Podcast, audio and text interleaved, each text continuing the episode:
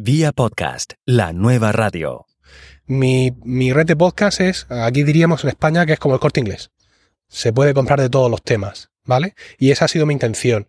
No centrarme en la tecnología y en estas cosas tan del podcasting de siempre, la tecnología, los cómics, el cine y tal, sino abrir mucho el abanico para intentar llegar al mayor número de oyentes y, si es posible, oyentes nuevos, nuevos que no hayan escuchado nunca podcast.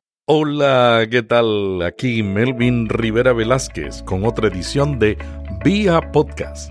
En este programa aprenderá cómo usar la nueva radio en su estrategia de marketing digital. Las redes de podcast se están popularizando en el mundo de habla castellana. Hay multitud de redes en España, México, Colombia y Argentina.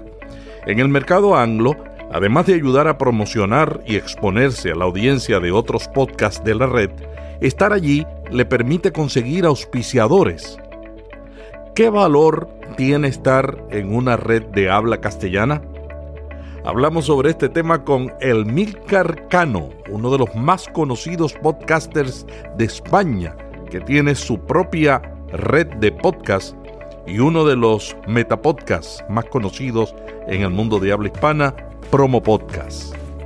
En esta edición de Vía Podcast también comentamos sobre un nuevo e innovador editor de audio que tiene preocupados a locutores y actores, pero por otro lado ha creado gran expectación entre la gente de la radio y los podcasters. Vía Podcast. Vía Podcast. Vía Podcast es la nueva radio. Voy a decir lo que tú quieras. Mi voz te pertenece. Escribe o edita en la pantalla lo que deseas que diga, y lo diré. Si lo digo incorrectamente, modifícalo para que se escuche bien. Tú tienes el control de mi voz. Soy tu esclava, en audio. Mi voz es tuya, y puedes hacer con ella lo que quieras. Melvin, gracias por permitirme hablar en vía podcast. ¿Le gustaría tener en su podcast una voz profesional no digital como esta, introduciendo o leyendo las promociones que usted desea? ¿Se imagina si pudiera corregir la voz de una entrevista para repetir una línea que no se escuchó bien? Boco parece ser la respuesta. La compañía Adobe mostró recientemente la tecnología que le permite alterar lo que dice la voz de un mensaje previamente grabado y le permite editar una frase u oración que cambie el mensaje que dice la voz. Voco significa vocal conversion, o sea, conversión de voz. Esta es una aplicación de audio que reconoce una voz y luego le permite editar el texto en la pantalla para que la voz diga lo que usted quiere. El desarrollador de Adobe, Seiyu Jin, dio a conocer el software en una demostración reciente en vivo en la conferencia Adobe Max en San Diego, California. Seiyu Jin mostró cómo Boco le permite añadir palabras a una frase. Escuchemos la voz del mensaje original que presentó Seiyu Jin y luego la voz con el mensaje modificado. Primero escuchemos la voz original. And uh, uh, I kiss my dogs and my wife. Y ahora escuchemos el texto alterado y cómo se escuchó la voz modificada. And uh, uh, I kiss my wife and my dogs. ¿Qué le parece? Esta aplicación Boco le va a permitir editar el audio de un mensaje como si fuera un procesador de textos. Es decir, la aplicación puede manipular y agregar palabras que la voz nunca dijo. Adobe la describe como el Photoshop para el audio. Usted conoce a Photoshop. Esta aplicación le permite manipular fotos de manera creativa e imaginativa. Puede corregir errores e incluso añadir cosas que no estaban originalmente. Boco es una aplicación que hará algo similar, pero con la voz. Al parecer, puede generar nuevas palabras utilizando la voz grabada. ¿Cómo funciona? Primero, usted reproduce la voz seleccionada durante 20 minutos y Boco aprende el tono vocal, los patrones y la dicción de esa voz. Boco identifica la estructura y el sonido de esa voz y la duplica. Inicialmente, Boco presenta al usuario un cuadro con el texto del contenido hablado del clip de audio. Luego, usted puede mover las palabras, eliminar los fragmentos o escribir palabras totalmente nuevas. Cuando se escribe una palabra nueva, hay una pequeña pausa mientras ésta se construye. Entonces, usted puede pulsar play y escuchar el nuevo clip. Boco maneja una gran cantidad de datos de voz. Por ahora se explicó que son unos 20 minutos, pero se espera que será mejorado.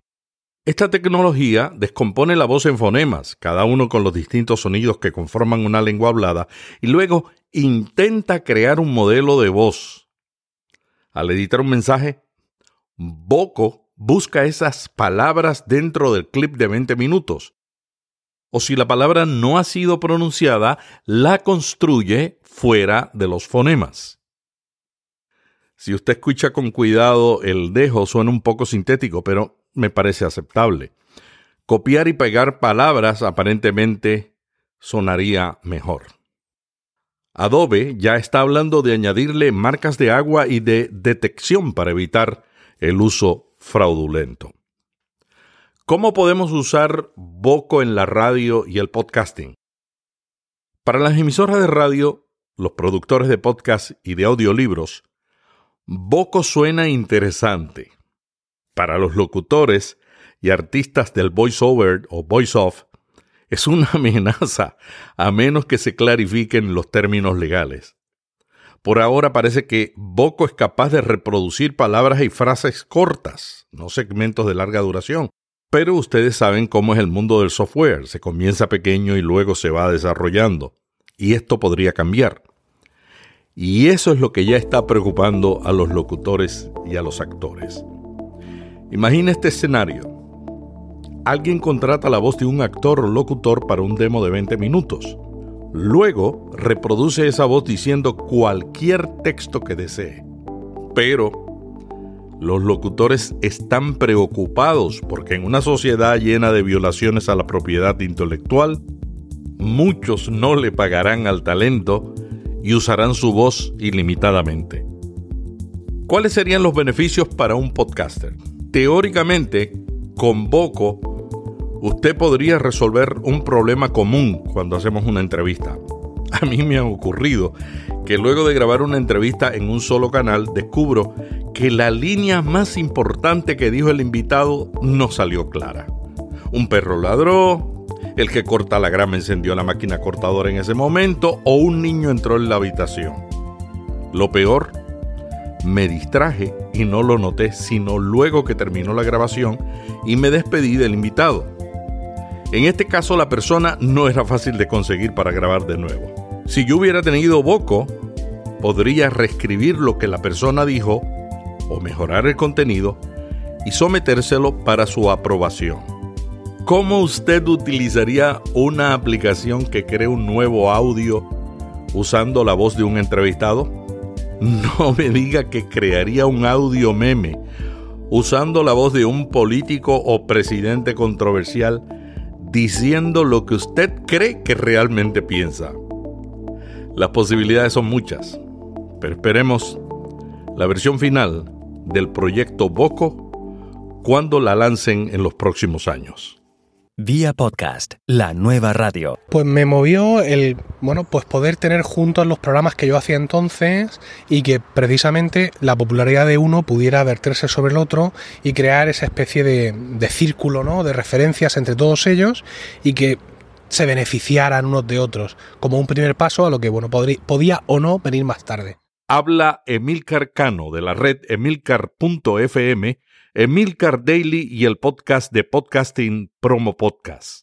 Pues de muchas maneras. La principal es que, bueno, si es una red que ya tiene un éxito, etcétera, aparte de que seguramente en la red te van a hacer parte del trabajo de publicar, de difundir, de todo eso, y te vas a poder dedicar a grabar y, y ya está, pues puedes recibir oyentes, evidentemente, de esa red que te reconocen como un miembro de esa red y que por tanto entienden que si los demás podcasts ya tienen calidad y que aquí se hacen las cosas de una manera, pues esta nueva incorporación tiene que ser igual. Y por lo menos el primer episodio, ese primer episodio frío al que todos lo tememos, si estás en una red, seguramente te lo van a escuchar muchísimo más que si sales tú solo ahí al, al, escenario. Sobre todo cuando las redes de podcast pueden establecer relaciones prioritarias pues con, con los grandes distribuidores como iTunes, iBox, iBox aquí en España, Spreaker, etcétera, y pueden decir, oye, tengo este nuevo programa, ponmelo en portada o darle un poco de difusión. Eso de las redes que tengan esas relaciones se puede hacer. Alguien solo que empiece desde cero, imposible. ¿Cuál ha sido tu experiencia cuando alguien se une a la red en términos de descargas? Pues muy favorable. Es decir, nosotros siempre estimamos que cuando viene alguien nuevo, un podcast que empieza de cero con nosotros, alguien con el que hemos hablado, oye, Vamos a crear, ¿por qué no hacemos contigo, David Calaveras, un podcast de fotografía? Eres un gran podcaster, yo te escuché haciendo un podcast de series, ahora te dedicas a la fotografía. O cuando un podcast que ya existe lo fichamos, nosotros el impacto lo vimos en unas mil descargas. Ese primer episodio con nosotros va a tener en su tiempo de, de, margen, es decir, se publica y en una semana, dos semanas, va a llegar a una cifra siempre de las mil descargas. Luego lo va a conservar o no.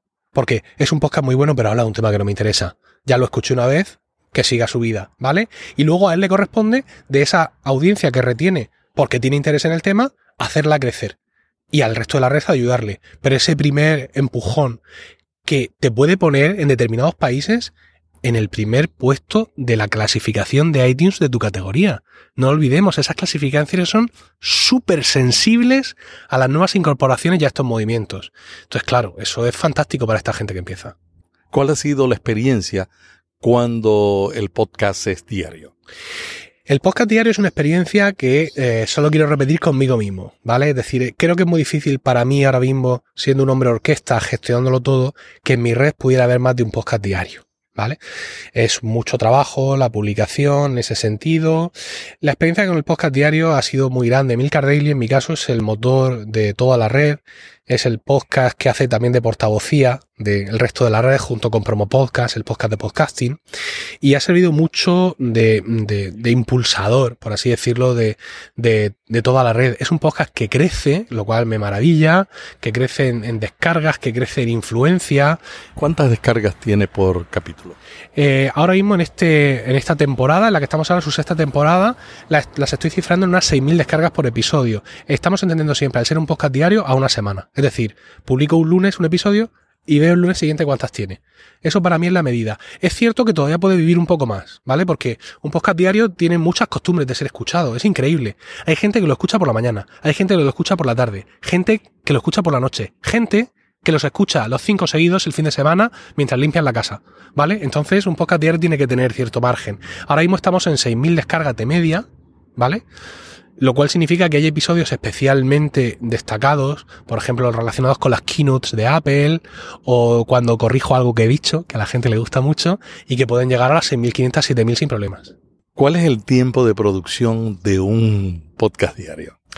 Pues mira, el tiempo de producción yo tengo en una aplicación, Workflow, y tengo una lista de temas. Incluso en ocasiones ya los tengo distribuidos entre los días de la semana. Generalmente me gusta, cuando tengo esa previsión, poder tratar ese tema la noche anterior. Pero ocurre algo. En España dormimos mientras en Estados Unidos se generan contenidos y noticias. Y ocurre en muchas ocasiones que te levantas por la mañana, estás desayunando y te encuentras con que alguien compró a otro alguien. Tienes, tengo, el tiempo del tranvía para preparar el programa, que en mi caso son cinco minutos. Esos cinco minutos que estoy en el tranvía, voy viendo enlaces, voy estudiando el asunto y pues ahí está la experiencia en hacer eso y la capacidad de comunicación para luego poder transmitir ese tema con, cierta autenticidad. Cuando es un tema que ya tengo previsto, generalmente media hora, 20 minutos me debe de bastar y me tiene que bastar para repasarme el tema, incluso dejar escrito el, el post para el blog y ya dormir y hasta el día siguiente. Emilcar, ¿cuál ha sido tu experiencia con los diferentes modelos de monetización de un podcast? Pues de momento nosotros en Emilcar FM solo hemos probado así, digamos, con intensidad el modelo de patrocinio estándar, buscar anunciantes en los podcasts. No hemos probado de momento otras cosas como el mecenazgo, ¿vale? Patreon u otras plataformas. Y ahora yo estoy teniendo una experiencia con Focus, que sería como una segunda parte. Emilcar Daily es un podcast de tecnología en el que hablo de muchas cosas, muchas de relacionadas con productos de Apple. También tengo Proyecto Macintosh en el que hablo exclusivamente del Mac, Nada de sea, el Mac solo. Y en Focus yo ofrezco videotutoriales de muchos de los temas que tratamos en el Milcar aplicaciones de iOS, productividad, GTD, mm, finanzas personales y también cosas videotutoriales del Mac. Mm, ¿Estoy ganando dinero con el podcast directamente? No, porque no cobro por el podcast, no son anuncios en el podcast, pero estoy llevando a los oyentes de Milcar Daily y en parte a los de Proyecto Macintosh a que se suscriban a Focus. Eh, no he llegado todavía al mes. Melvin de esto, con lo cual todavía es muy difícil, pero los números que tengo de suscriptores son los que se esperaba, la típica tasa del 1%, incluso un poco por encima, y sigo mm, manteniendo mis objetivos y muy contento con cómo me está yendo. Audible quiere vender podcast. ¿Qué tú piensas de ese modelo de que la gente pague para escuchar un podcast? En mercados como el español, y estoy hablando de España, no del mercado en lengua española, lo veo muy complicado. Lo veo muy complicado. Siempre que hay uno de estos grandes que entra en juego, hablas de audible, pero eh, hay mucha gente que está esperando que venga Google como el que espera el maná del cielo. ¿Vale? Eh, hay que ser muy reservados con esto. Porque si aquí de verdad hubiera un negocio y fuera tan fácil, Google ya llevaría mucho tiempo aquí metido. Ahora han abierto Google Play en Estados Unidos y yo no conozco podcasts estadounidenses que hayan salido diciendo por fin vino Google. Duplicaron mis descargas, no lo he oído en ninguna parte. Entonces, pues todos estos movimientos, todos estos experimentos, sobre todo cuando es otro el que lo hace con su dinero, me parecen muy interesantes, porque podemos estar ahí, podemos guardar cierta distancia, podemos ver cómo va, pero yo creo que es una cosa que en un mercado como el español de España es muy complicado. Tú eres un experto en Mac. ¿Qué tú piensas de Apple, iTunes? ¿Por qué no acaban de proveer más información que le sirva a los podcasters para responder a las necesidades de la industria publicitaria? Bueno, porque creo que ellos han llegado a la conclusión de que los podcasts pueden ser un negocio, pero que no son un negocio para ellos. Y si no son un negocio para ellos, no van a invertir. Bastante están haciendo. Quiero decir, eh, iTunes Podcast tiene en cada país uno, en Estados Unidos, muchas personas dedicadas a chequear el mercado, a poner en portada, a destacar un episodio, en hacer esto, en hacer lo otro, y para ellos es simplemente un, valor añadido a sus dispositivos. Es cierto que pueden disponer de métricas, que pueden disponer de herramientas, pero también es cierto que como he dicho antes, que un grande entra en juego tampoco tiene por qué ser una buena noticia. Todos leemos noticias del tema, por ejemplo, de la App Store. ¿Vale? La ordenación de las aplicaciones en el App Store. ¿Qué pasa cuando buscas una app por su nombre en el App Store y no sale?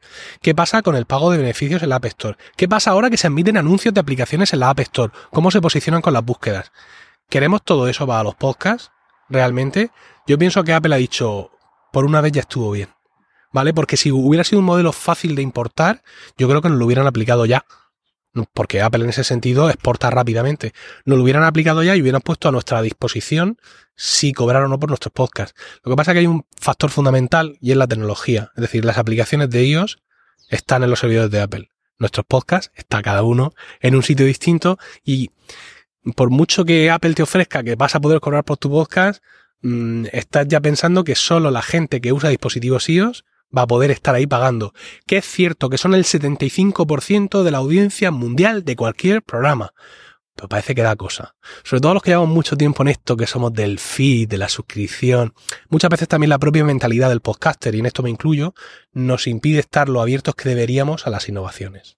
Emilker, en Estados Unidos Apple ha comenzado a conversar con podcasters de experiencia, como el caso tuyo, que eres un icono en el podcast y no solamente de España, sino de América Latina. ¿Ha habido acercamientos en España con los podcasters? Lo están haciendo en, todos los países, independientemente de que se conozca o trasciendan más o menos las personas implicadas o no. Y esos movimientos los estamos viendo en, en iTunes. Es decir, tú después de que esas noticias de Estados Unidos saltaran, si tú dejas pasar los meses, vas viendo que las portadas de iTunes de los distintos países ya no son las mismas hay otro movimiento. Es decir, Apple ha reaccionado hasta donde ellos entienden que tienen que hacer, ofreciéndonos cosas, ofreciendo herramientas, ofreciendo posibilidades, intentando equiparar de alguna manera a los productores independientes, como somos nosotros, con las grandes cadenas, pero dejándonos claro también que no van a dejar de trabajar con las grandes cadenas. ¿Qué te parece cuando de pronto una mañana nos levantamos en España y vimos a Podium Podcast, deprisa, ahí, en grande, con una línea para ellos solos que decía destacado Podium Podcast. terrible, una acidez de estómago. Tuvimos que tomar al Max, un producto de aquí de farmacia, ¿vale? Entonces, ellos nos han dicho que sí, que venga, vamos arriba, pero luchad. Luchad, no vamos a dejar de trabajar con los grandes. Si queréis trabajar, vais a tener la oportunidad, lo han dicho por toda Europa, pero tenéis que trabajar y bueno, en eso estamos. ¿Qué piensas sobre el uso de una aplicación para un podcast? ¿Tú la recomendarías? Bueno, es muy difícil hablar de esto cuando tienes experiencias en todos los sentidos, ¿vale? Creo que es en México donde es Olayo el que tiene su aplicación y cobra por ahí y solo por ahí. Vale, y ahí está apostando por su negocio. Luego tiene grandes, grandísimos del podcasting en Estados Unidos, grandes, eh, eh, grandes empresas, suplicando en cada episodio que por Dios se bajen su aplicación.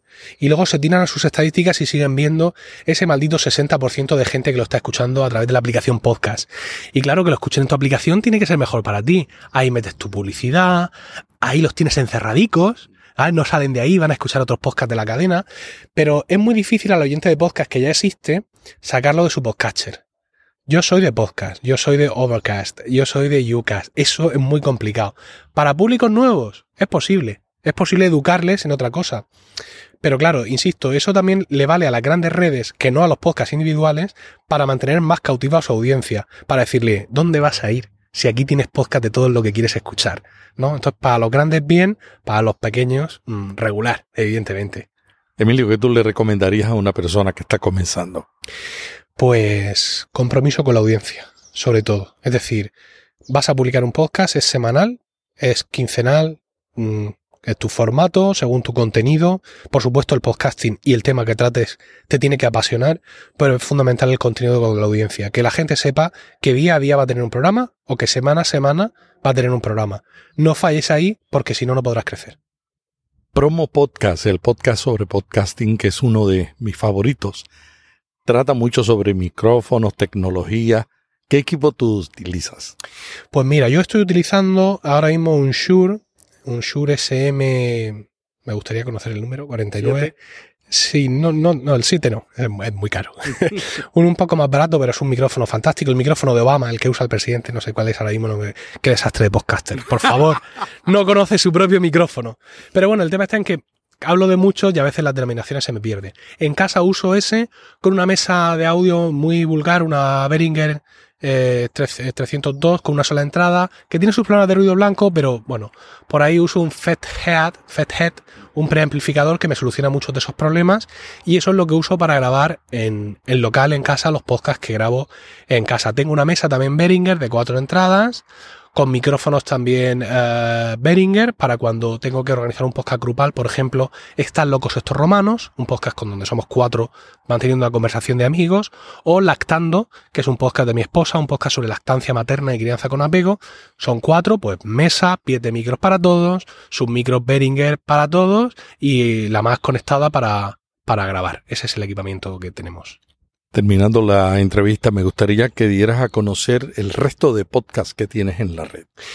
Bueno, eh, en, en, Emilcar FM, como ya he dicho, hay algunos podcasts hechos por mí y luego tenemos podcasts de podcasters que hemos fichado y que hemos traído, ¿no? Tenemos, por ejemplo, eh, a Impetu, que es un podcast de Fran Sevillano que entrevista a emprendedores, a gente ambiciosa. Tenemos Perspectiva con David Isasi, donde nos cuenta noticias del mundo empresarial, un podcast que ha resultado de un éxito tremendo, un podcast semanal, ímpetu es mensual. También tenemos Cuatro Ventanas, un podcast mensual sobre Windows por Mark Milian, que lo hace de Shanghai, donde él vive. O sea que tienes uno de Mac y uno de Windows. Es muy entretenido en nuestras conversaciones internas, porque Mark, que tiene una lengua afilada, es un gran podcaster. Hay mucha gente que está escuchando Cuatro Ventanas sin tener Windows, solo porque es un gran podcast. ¿Vale? Eh, ¿Qué más tenemos? Tenemos, bueno, por, al mismo David Isasi de Perspectiva, con Carlos Burges, el director del, gran, blog español FAQ Mac, y conmigo mismo haciendo Proyecto Macintosh, un programa sobre la Mac. Tenemos a Sergio Fernández haciendo Entre Trabajadores, un programa sobre los derechos laborales de los trabajadores. Tenemos a David Calaveras haciendo Gran Angular, que es un podcast eh, de fotografía. Y eh, tenemos, por ejemplo, este es un experimento ahora, Cinema TV, ¿vale? Es un podcast de series y televisión donde nosotros mismos, los locutores de Milcar FM, a nuestro juicio y cuando nos apetece, cogemos el micrófono y grabamos un episodio hablando de una serie o de una película que nos ha gustado. Es un experimento. Todavía no sabemos por ahí cómo va a funcionar. Swiss Spain, de Natán García, que es un español que se ha ido a vivir y a trabajar a Suiza y nos cuenta sus historias de ahí con una grandísima personalidad, con unos fans estupendos. Es un tipo genial, con una gran imaginación para crear sus programas. Y bueno, pues la verdad que aparte de eso tenemos eh, los podcast grupales que he mencionado, están Locos Estos Romanos, que son tres amigos míos y yo charlando de todo, lactando sobre lactancia materna, y luego dos podcasts que hago yo y que no puedo más, hago lo que puedo. Still Lost, un podcast donde estoy viendo Lost, la serie de televisión por segunda vez y comentando el episodio a episodio, y Ars Música, un podcast donde hablo con compañeros de mi coro de otra gran pasión que es mía, que es la música del Renacimiento pero no puedo más, Melvin, no, no, no, me da el tiempo para sacarlo todo. Y por supuesto no he hablado, que ya lo hemos comentado mucho, de Milcar Daily y Promo Podcast. Una vez escuché un episodio que tú decías que tu esposa no te permitiría hacer un podcast más. Es cierto, es que, pero ni yo ni ella, porque ella es abogada, Rocío es abogada, y hemos pensado los dos hacer un podcast sobre abogacía un podcast donde ella salga pues comentando alguna ley nueva, mm. algún caso suyo curioso, evidentemente sin nombrar personas, pero en casa no cabe un minuto más de podcasting. Ni ella además colabora con otro podcast de, de otro sitio, no de la red. No podemos grabar un minuto más. Es, es, tremendo, por eso, cuando la gente hace un podcast de productividad, un podcast de... No, no se puede, no se puede. Ahora vamos a estrenar un nuevo podcast eh, dentro de unas semanas, si Dios quiere, a pie de pizarra, con Raquel Méndez, una buena amiga, una maestra vocacional fantástica, un podcast sobre educación hecha por una maestra para maestros, pero que cualquier interesado en la educación también podrá escuchar. Y bueno, aunque he escuchado a un invitado tuyo con gran pasión decir que las redes de podcast mejor si fueran temáticas, y es una idea muy interesante, yo ya llego tarde a esto. Mi, mi red de podcast es, aquí diríamos en España, que es como el corte inglés. Se puede comprar de todos los temas. ¿Vale? Y esa ha sido mi intención. No centrarme en la tecnología y en estas cosas tan del podcasting de siempre, la tecnología, los cómics, el cine y tal, sino abrir mucho el abanico para intentar llegar al mayor número de oyentes y, si es posible, oyentes nuevos, nuevos que no hayan escuchado nunca podcast. ¿Algo más que quieras añadir al terminar esta entrevista con Vía Podcast? Pues que el podcasting, desde que empecé en 2006, me ha traído muchísimas satisfacciones. Tener la posibilidad de comunicar, todas mis inquietudes, todas las cosas que me gustan, me ha dado la oportunidad de conocer un montón de gente y de que te escriban cosas que realmente te llegan.